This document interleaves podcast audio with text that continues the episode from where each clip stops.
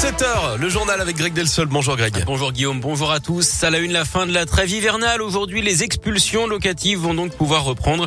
Selon l'interorganisation Logement 69, 40 000 personnes sont menacées d'expulsion en France. Une manifestation est prévue ce soir à 18h sur l'esplanade Moncey. C'est dans le troisième arrondissement de Lyon. Nouvelle journée de grève dans la fonction publique. Les syndicats réclament l'augmentation immédiate du point d'indice, la retraite à 60 ans à taux plein et une augmentation des effectifs. Les écoles seront perturbées, notamment les garderies et les mais aussi les crèches. On vous a mis le détail hein, sur radioscoop.com. Et un forcené interpellé à Villeurbanne. Hier, l'homme soupçonné d'être armé s'était retranché dans un appartement du cours Émile Zola. Le quartier a été bouclé vers 17h et le raid mobilisé. Le suspect suicidaire, d'après le progrès, menaçait de faire sauter l'immeuble. Par précaution, le gaz a été coupé. Il a finalement été maîtrisé. Deux heures plus tard, il n'y a pas eu de blessés.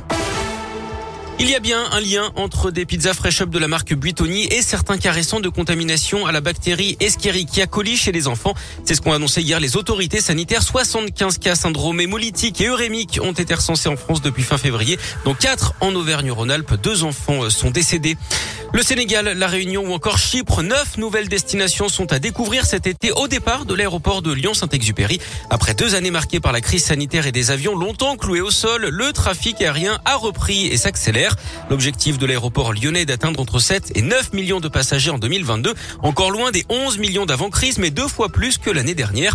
Quant aux conséquences de la guerre en Ukraine, le président de Lyon Aéroport se veut rassurant.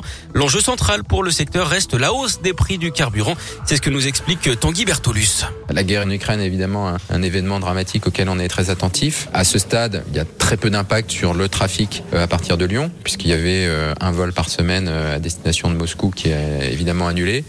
Aujourd'hui, on est surtout effectivement attentif à l'évolution des prix des carburants et leurs potentiels impacts sur les billets d'avion. Aujourd'hui, on n'a pas de signal fort sur des évolutions des programmes des compagnies aériennes. La situation pourrait être différente après la période estivale. Plus d'infos sont à retrouver sur radioscoop.com. Il a sauvé le monde des centaines de fois Ah ouais. à l'écran. On a appris hier soir que Bruce Willis mettait un terme à sa carrière. John McClane, officier de police. Je suis pas un héros. Pourquoi vous faites ça? Qui vous a dit de faire demi-tour? Sans blague Et vous croyez que j'appelle L'acteur américain de 67 ans souffrirait de problèmes de santé, l'aphasie hein, qui impacte ses capacités cognitives et qui provoque notamment des troubles du langage. C'est son ex-femme, l'actrice Demi Moore, qui l'a annoncé. Bruce Willis a notamment bâti ses succès grâce à la trilogie des Die Le Cinquième Élément ou encore Armageddon. Du sport, du foot, quart de finale retour de la Ligue des champions féminines. Les Lyonnaises vont tenter de renverser la vapeur ce soir face à la Juventus Turin. Elles avaient été battues 2-1 à l'aller, coup d'envoi à 21h. Le PSG a validé hier son ticket pour les demi-finales après avoir sorti le Bayern Munich. Chez les garçons, l'OL va recruter un joueur offensif. C'est ce que croit savoir l'équipe alors que le club organise une conférence de presse cet après-midi.